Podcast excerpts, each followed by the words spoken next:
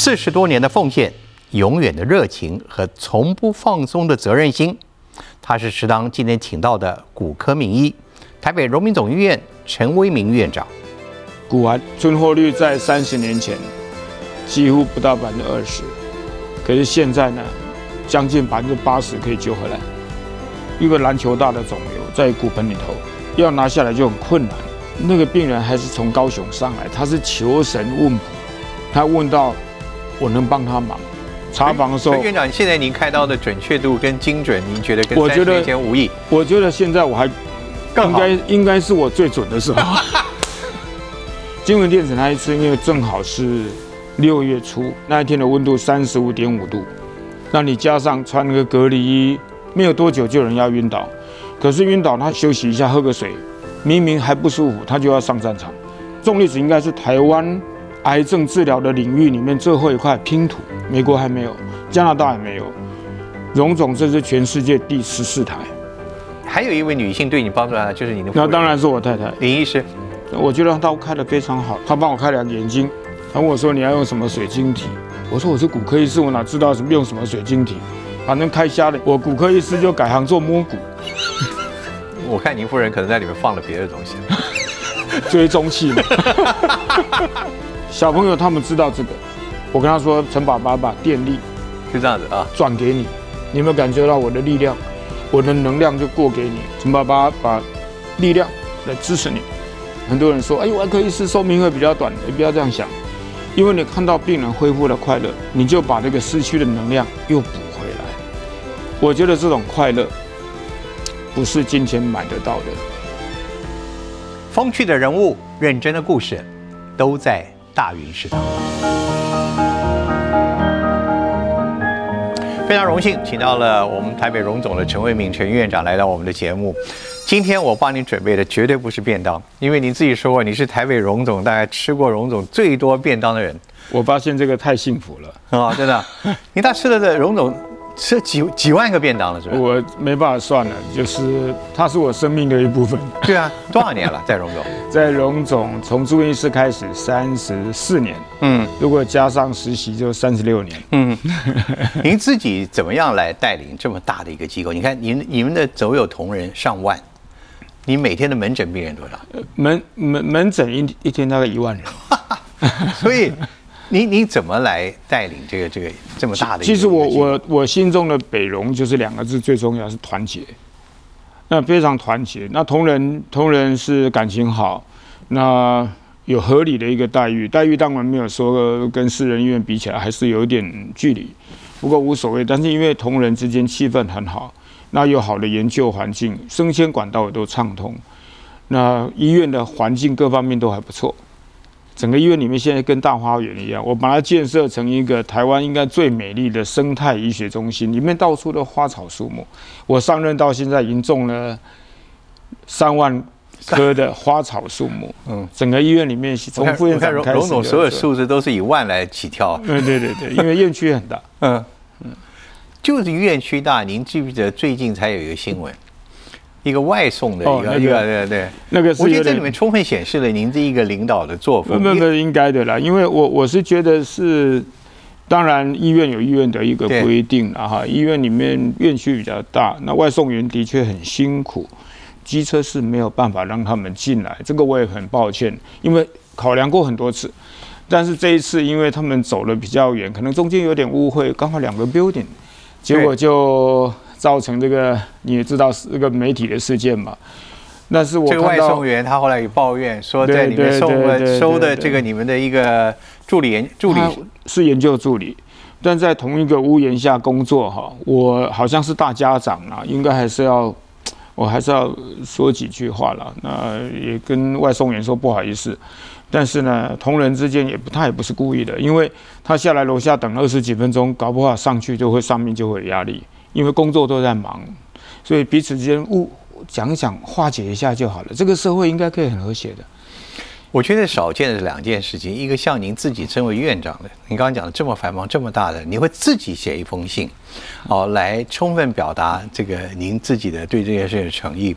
第二件事情是在表达的过程当中，您非常尊重自己院内同仁他们的工作的精神，嗯，不仅是道歉，也呼吁大家重视，嗯，这些医疗人员他们的不得已而然。是是，因为因为尤其疫情这三年哈，这将近三年的时间，其实同仁的辛苦看的是看在心里面是很不忍的。那很多同仁是完全无私在付出，在帮助国家，帮助我们的病人，应该多给他们一些鼓励。你很重视这个院内同仁的所有哦，这个很重要，他们的情绪，他们的工作的。我我觉得如果没有把一个医院的员工照顾好，你是没办法把病人照顾好。如果同仁每天过得不高兴，他这种情绪会反映在病人对病人的照顾身上。嗯，你太薪水太低，每天都被老板骂。每天都累得要死，超时工作，哪一个人说视病由亲，到最后脸都是僵化的？你要让他真诚的对待病人，用温暖的双手，那这个一定要有真诚的心呐。所以这种同仁的照顾好是第一优先。嗯嗯。所以这个是环环相扣的事情。同仁的士气很高。台北荣总在这一两年帮国家出了很多任务，包括金源电子。包括台北市北农三大市场，对，包括自由广场两万六千人的裁剪，我跟你讲一个很好很好笑的事情，不但没有投诉，没有任何投诉，唯一有一个抱怨就是为什么没有选到他，为什么他不能去？所以我觉得这个是，如果他们心里面是有一些抱怨，对医院有埋怨，对管理阶层是不服气，不可能会有这么大的事情，自愿抢着要去做这个工作，对。最第一线的工作人员，其实这三年来贡献是最大的。您您在荣总看到的最给你留下印象深刻的故事是什么？这些第一线的工作人员，第一第一线同仁是这样。我我在带他们出任务的时候，有几个同仁，因为天气太热了，尤其是金源电子那一次，金源电子那一次，因为正好是六月初，我记得那一天的温度三十五点五度，室外温度，那你加上穿那个隔离衣、防护衣。全身密不通风，一般人受不了的。没有多久就有人要晕倒，可是晕倒他休衣服换掉，休息完之后，因为人力不管，很多人在排队，我们怕我们的这些金源电子的员工在等，所以他们就休息一下，喝个水。明明还不舒服，他就要上战场，他我再上来。所以我觉得很多这样的一个故事，他们没有抱怨。那包括这一次中正纪念堂自由广场的任务。很多人接到任务之后，晚上自动自发的加班，准备药物啦、资讯化啦，整个规划把它做到几乎是完美，没有人有怨言，一两天就出任务了。这个这个事情，我让我觉得，我我告诉我自己，我如果没有好好照顾他们，我对不起他们，所以这个是应该做的。那那另外就是医院里面我在。落实一个事情就是将心比心，做任何事情以病人为中心。那你要要求这些同仁对病人要有这样一个爱，你一定要先让他们快乐，他们心里面心情好，他自动会把他的心情好化为温暖的双手来照顾我们的病人，所以都是互相的。嗯。您自己的故事其实就是一个照顾的故事。就像我们今天录影，今天你早上还去开刀？呃，这应该的。我我觉得我如果没有开刀，我会生病的。为什么我没有开刀我会生病？很多人跟我讲说，院长啊，你就你还开刀干嘛？你就坐办公室就好。我跟他说，我如果天天坐在办公室，我大概过两天就住院了，因为心情不好。因为我觉得我们的初心是来当医生的啦。那不管在做哪一个职位，我本来就是要当医生的。那累积了一点经验，对开刀有点经验。其实这个时候我开刀反而不会累。那开完刀去看病人，那病人就跟我讲说：“哦，很非常好，脚都没有受伤，都会动。那血压各方面都很好，隔天就下来走路。”我觉得这种快乐不是金钱买得到的。而且很多人说：“哎呦，外科医师寿命会比较短。”你不要这样想，因为你看到病人恢复了快乐，你就把这个失去的能量又补回来了。您自己的这个精神，呃，我们看到好多事情，你也感染到他们的同仁啊，包括您自己很重视生活的解压，嗯，你告诉同仁们怎么去解压？医生工作很多来自于他们的辛劳，来自他们的压力。医生工作很多来自于他们的辛劳，来自他们的压力。因为我跟同仁讲说哈，你们在在不要每个上上班很累的时候，想说我礼拜六要去哪里，礼拜天去哪里？我说这样礼拜六、礼拜天舒压是不够的，你的舒压要无时无刻要舒压。譬如说荣总的我们的大楼中正楼，它是蛮高楼层的。那我常常在查房的时候，就看到外面的美景。啊非常的漂亮，有时候夕阳呢，有时候一个云的变化，非常的漂亮。我一定会停下脚步，我去看两眼，照两张相。其实这个就是在放松心情。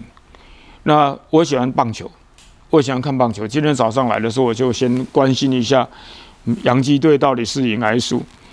所以这个是在工作中你要找到舒压的时候，让心情放松。所以不是每天只谈这个医学上的事情，你你要自己生活上的。你这样会会垮掉，会垮掉，不行。你同仁要有一种兴趣，嗯，你一定要培养兴趣。你而且我在我在查房看病人的时候，我都尽量不要坐电梯，训练下肢。那我开刀的时候要拿铁锤啊，拿铁锤，因为钉子很多用铁锤用感情打进去。对对对。查房的时候，院长，现在您开刀的准确度跟精准，您觉得跟三十年前无异？我觉得现在我还。应该应该是我最准的时候，只是只是只是我现在没有时间去开而已。但是我其实很早就准备好了，因为学生的培育最重要的。现在我在当院长，重要一件事情，培育人才。嗯，所以病人跟我讲说，院长你没有时间帮我开，我跟你讲，我的学生比我比我还厉害，你相信我，他们真的比我还厉害，一点都没有输我。说我不相信，我不相信。我说我，你相信我。如果开的不好，我帮他负责任。因为这个年轻人，你要给他机会，所以每一个都是在不同的角落，他可以发光发热。其实这样做才可以帮助台湾。你如果很自私，说这个只要我会就好了，哎，独门绝活，你没有那么伟大。大家的脑袋都差不多，手都差不多，只是你没有给机会而已。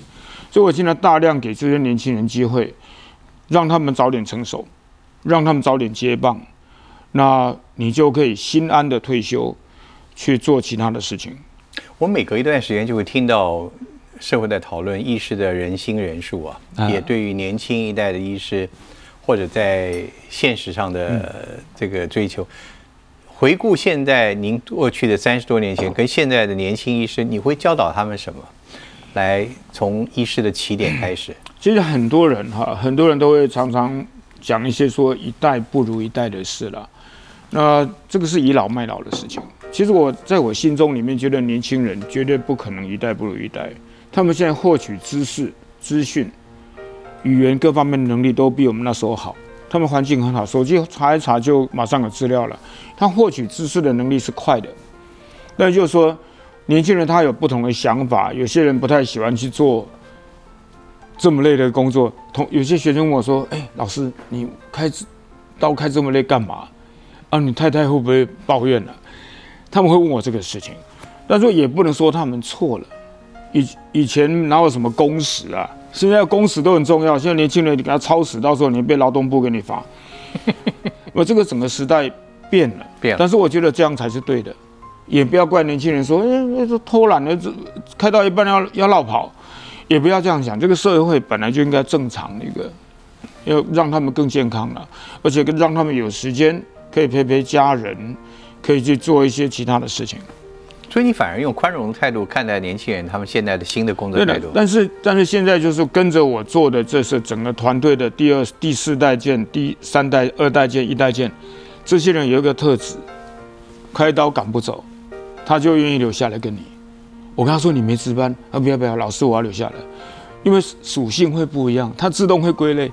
嗯，你如果不想吃苦的人，他不可能来跟我，不可能啊，不愿意。很多医界的朋友认为，很多人就像您做的，您的外科吸引的人才是越来越困难，有没有这种情形？呃，因为外科系的确是累了，然后加上有一些压力来自，呃，大家都知道所谓医疗纠纷哈，但是我心中对医疗纠纷我是看的。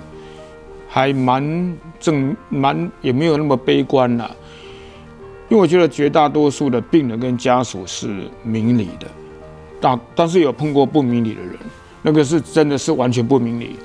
但这种人毕竟是少数了，那你只要事先好好的沟通，你的态度态度最重要，跟病人好好的讲，事先有讲清楚，那基本上大部分的病人都会 OK 的。我曾经在 table 上面开刀，在我眼前走了三个人，就在我前面这样就血压就掉，救不回来。我你你怎么度过？我尤其第一次我是完全没办法接受，第一次发生这个事情，那个那个病人还是从高雄上来，他是求神问卜，他问到我能帮他忙。其实那个开刀前我已经跟他讲过，这个大概术中有死亡的机会了，因为肿瘤实在太大了，我要摘下来，可能会要拿下来就很困难，一个篮球大的肿瘤在骨盆里头。结果在开刀过程中，我是战战兢兢帮他弄，结果肿瘤下来了，我其实我蛮高兴的，哇下来了，结果就血压突然掉，血压突然掉，血栓、肺部栓、肺动脉栓塞，后来就急救就没有放叶克膜，那来不及就走掉了。那这个这个是他本身体质就有问题，我事先有跟他讲过，这个有生命危险，家属也跟我讲说，有百分之五的成功机会，他也要拼了。啊，不过就是你还是没办法接受。本来进来看到我还可以会跟我开玩笑，结果就在我面前就走了。那段那个一个礼拜我都穿黑衬衫。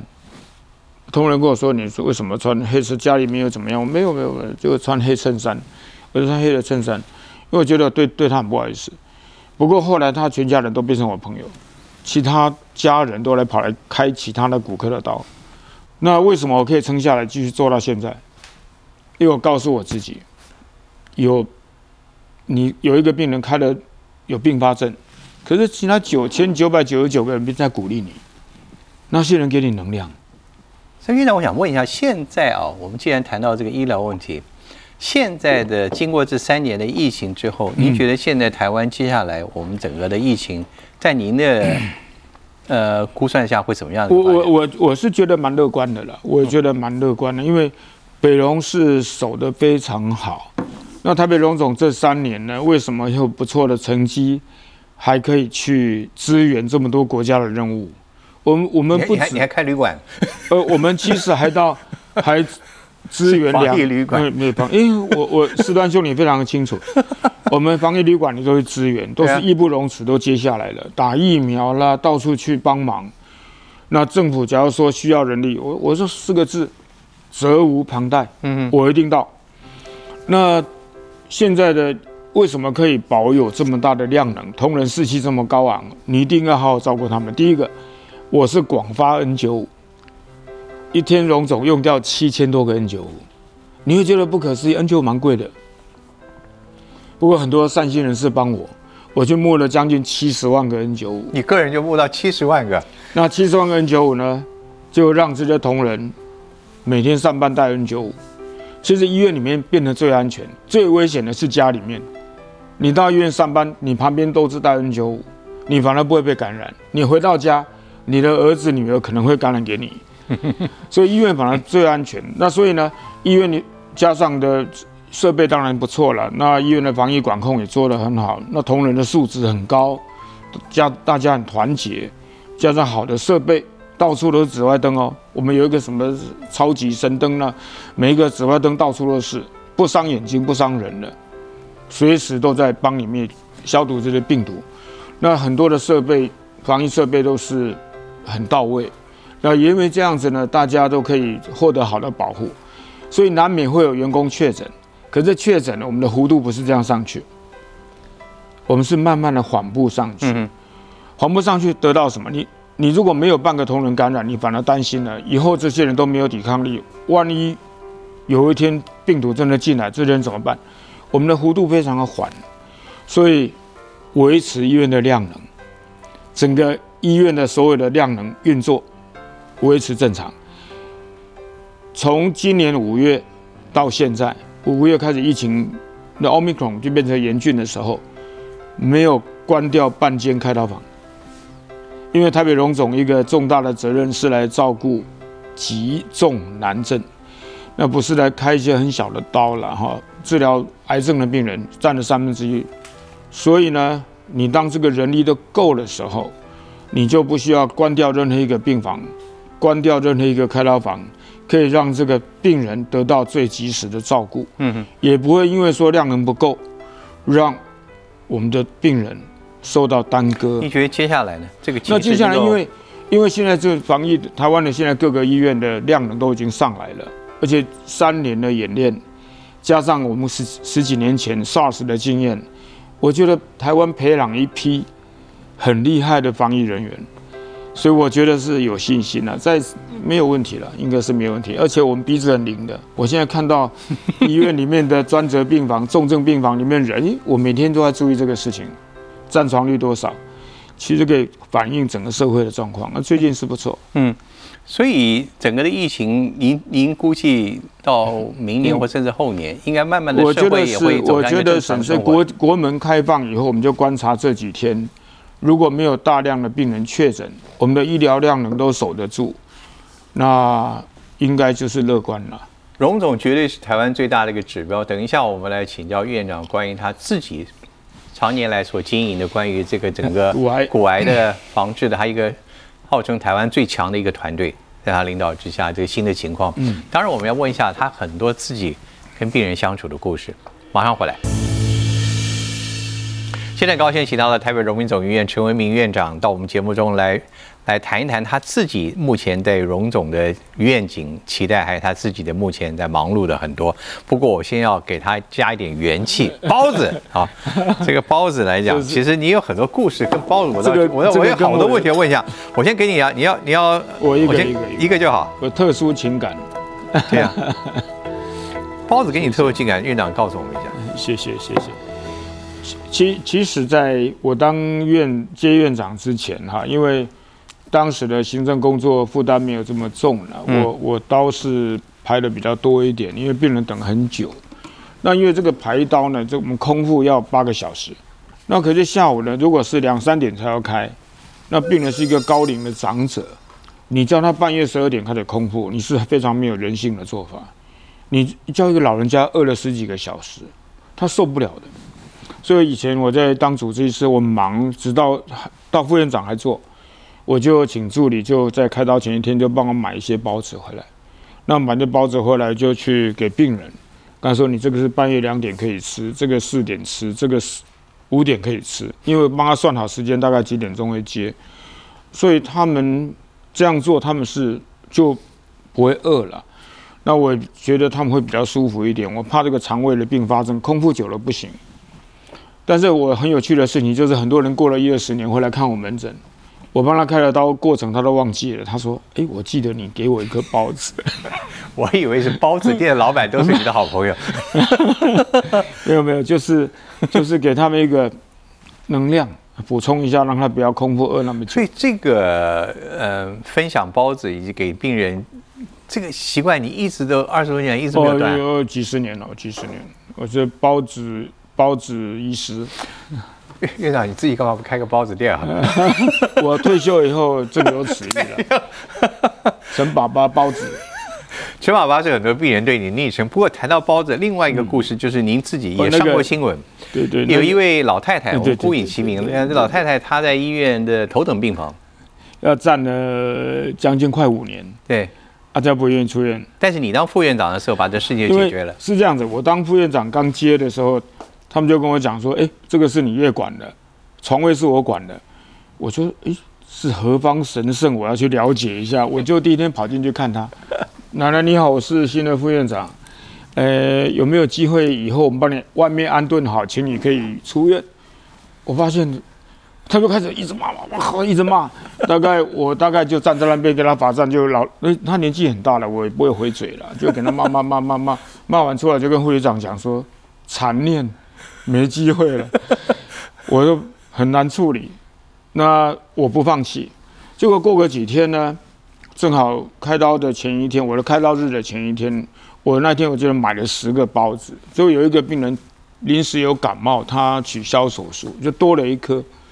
那我就经过那个奶奶的房间门口，我想说，我这个包子应该拿进去给他吃吃看。哎，老人家在里面都大概都没有吃的很好哈。我就进去，我就怕别人骂，我说奶奶这个给你，我就赶快跑了。结果过两天我就去看他，哎，他竟然跟我讲什么话？副院长，你那个包子去哪买的啊？不难吃啊！啊，他跟我讲不难吃，我才懂，我我就懂这个意思了。哎，我就叫助理去买十个，买十个，就买四个包子进去，就开始有沟通的桥梁出现了。所以我就常常给他送包子了，也没有要做什么。那最后也有一些感情，那他的女儿还有对方的律师也都变成互信的朋友。那最后呢，就解决了问题。他也搬到一个很好的地方。那医院欠的钱呢，加起来快一千一千万出头，全部都还给荣总，全部还给医院，一毛钱，包括利息钱，全部都付。那现在他住在那个地方，我过年过节都去看他。他现在应该是在台湾，我是他唯一的朋友了。你还带包子去？啊，当然，当然，当然。过年过节带包子了，那有时候我忙哈，我我在关心他过得好不好呢？因为觉得他只是欠了钱，他没有犯什么大错了。我也我觉得不需要说硬要用一个强硬的手段。呃，当然当时在处理的过程中，有些人跟我说，你就把他嫁回去啊，就嫁走扛走啊。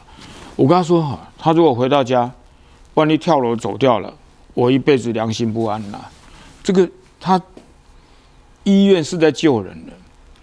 他为了欠你钱，你把他的命给他毁了，这个不是我们医疗该做的了。凡是将心比心，呃，将心比心，一切就都都能够化解。我们这边其实有好多您的过去的病人所写的感谢啊，留的卡片，还有这位是他是一位可能本来因为骨癌非常危险的一位病患，对不对？这个阿布是我一个，当然是我。很多人亲爱的陈爸爸，对对对，他这个救回来一奇迹。这台刀我记得花了十几个小时，十几个小时，他整个骨盆都是骨癌啦。嗯，结果那时候我体力还不错，就从白天开开开到半夜，开到半夜把骨盆整个拿下来之后，血管神经都没有伤到了，那再把它放回去，因为到外面放射线给它照射，把癌细胞都照死掉以后，再把它放回骨盆。本来当时根据文献的报报报告哈，类似这样的案例，大概存活率大概只有百分之八左右。他现在活了很多年了，这是满五年的时候，他出了一本书，他还很喜欢做插画，对啊，他是很有名的插画家，这个每一个都他画的。这整个就是一个生命，本来是几乎要被判出局的。哎，对对对对对，然后他自己这个全部他画的哦，嗯。但是你怎么能够一直都记住他们呢？你很多的医生都觉得说，哇，这个我我我事太多了。因为这些孩子哈，就是主要原因是这样，因为骨癌的治疗的疗程非常的长，嗯，他可能要跟你相处是一辈子的事情，因为整个疗程到包括化疗，包括手术，他整个加起来就差不多十个月，所以这个十个月的时间，你可以跟他培养感情。那为什么他们叫我陈爸爸？因为就是跟我我的孩子一样。那因为骨癌的病人大部分就是发生在青少年，就是当时我的孩子的年纪，所以用这种心情来看，所以他们把我当爸爸，所以我很多小孩，所以这陈爸爸的故事是这样来的，这样是这样。你还跟他们一个手势，对不对？对，这样的手势是这样。通电是不是？对，过电过电过电啊，过电。为什么要这样做？你跟一个青少年小孩子，你跟他握手是很奇怪的事情。小朋友跟你握手，很奇怪嘛，对不对？小朋友他们知道这个。那因为这边有几个虎口，这个这个刚好可以跟他契合。我跟他说：“陈爸爸把电力就这样子啊，转给你，你有没有感觉到我的力量？我的能量就过给你，我给你加油打气，那就变成我们打招呼的语言了。我到病房去看的时候，他们手就伸出来，我也不用讲，他们就自己跟我，我今天把能量都给你，陈爸爸把力量来支持你。现在这个呃，您您所专门的这个就是。骨肉癌啊，就是基本上就是骨癌，在台湾现在现状怎么样？我们的当然是存活的提高，但是我们的发生率在台湾有没有特殊的一些因素？其其实台湾的发生率跟其他国家都差不多，大概一百万人口一年大概三个四个了，那也不会是那么多，所以台湾大概也一年也不会很多人，也不到一百个，整年整年不到一百个人。那大部分都青少年，那青少年原因是跟其他国家都一样，因为这个时候细胞分化的最快。你就想想看，你什么时候身高会长最快的时候，就是骨癌容易发生的时候，那造成变异了。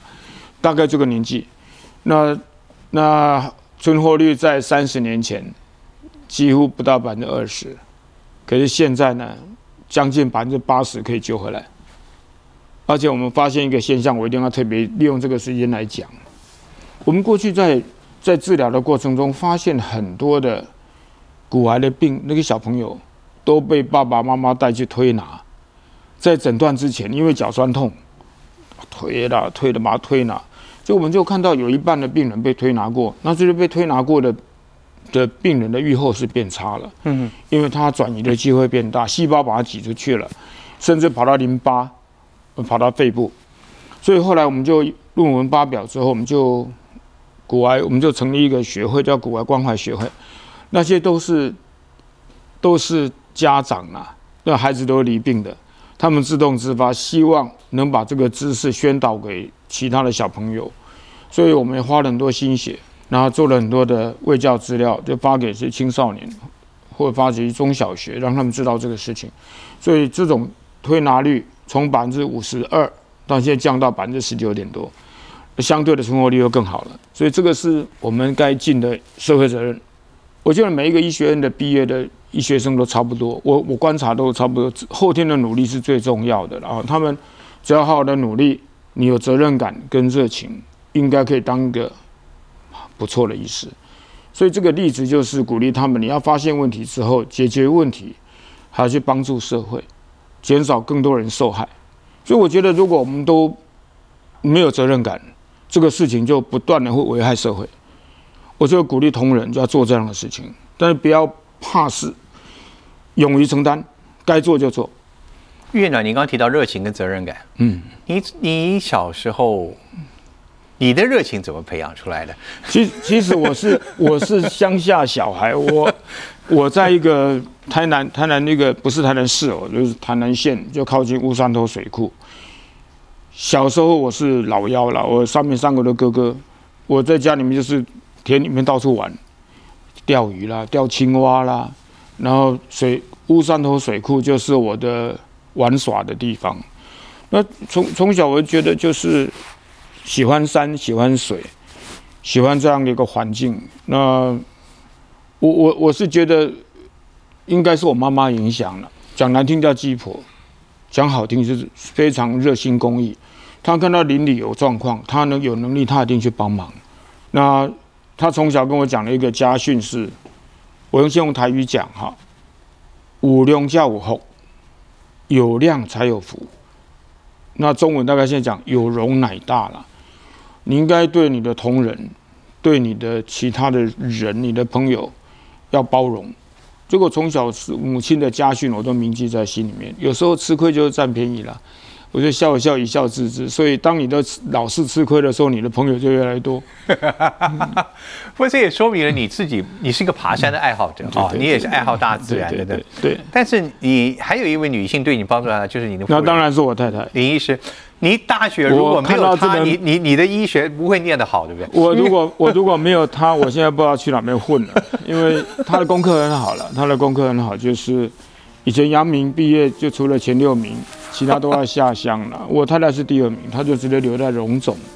那我们没有前六名就要下乡，我抽签就抽到花莲去了。那以前在学校里面，我也也常常上课上一半跑去钓鱼。骑摩托车去钓鱼了，然后鱼钓回来请同学吃，那这个很多老师要气死啊！对对对对对，就啊，这个不要这个不要讲了，这个年轻人要认真上学，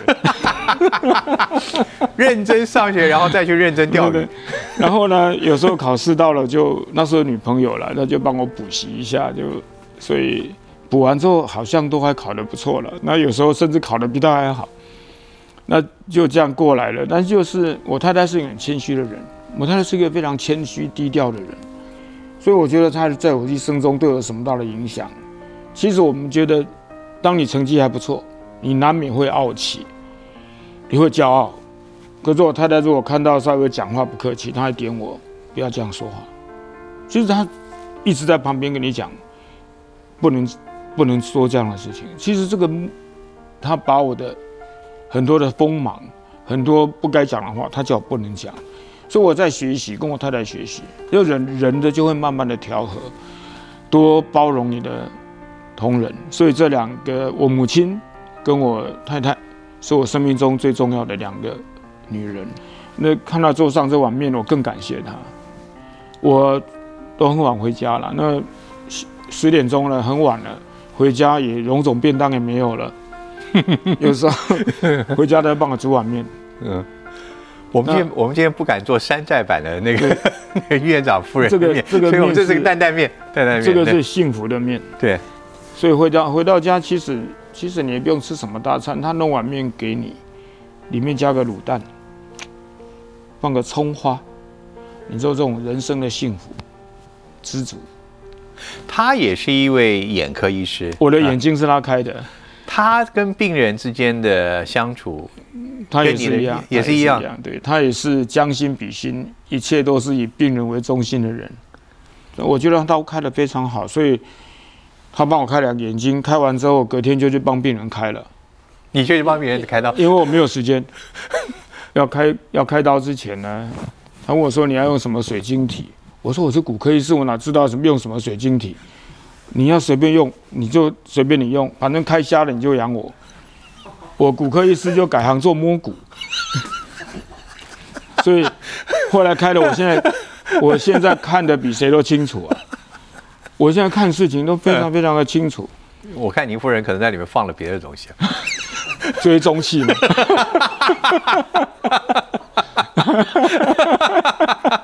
您的小孩，呃，儿子跟其实您家有四个医生，对不对？没有，我家我的儿儿子跟媳妇都是了。对那就是说，其实我我觉得我在我父母亲当医生是给孩子是压力是蛮大的。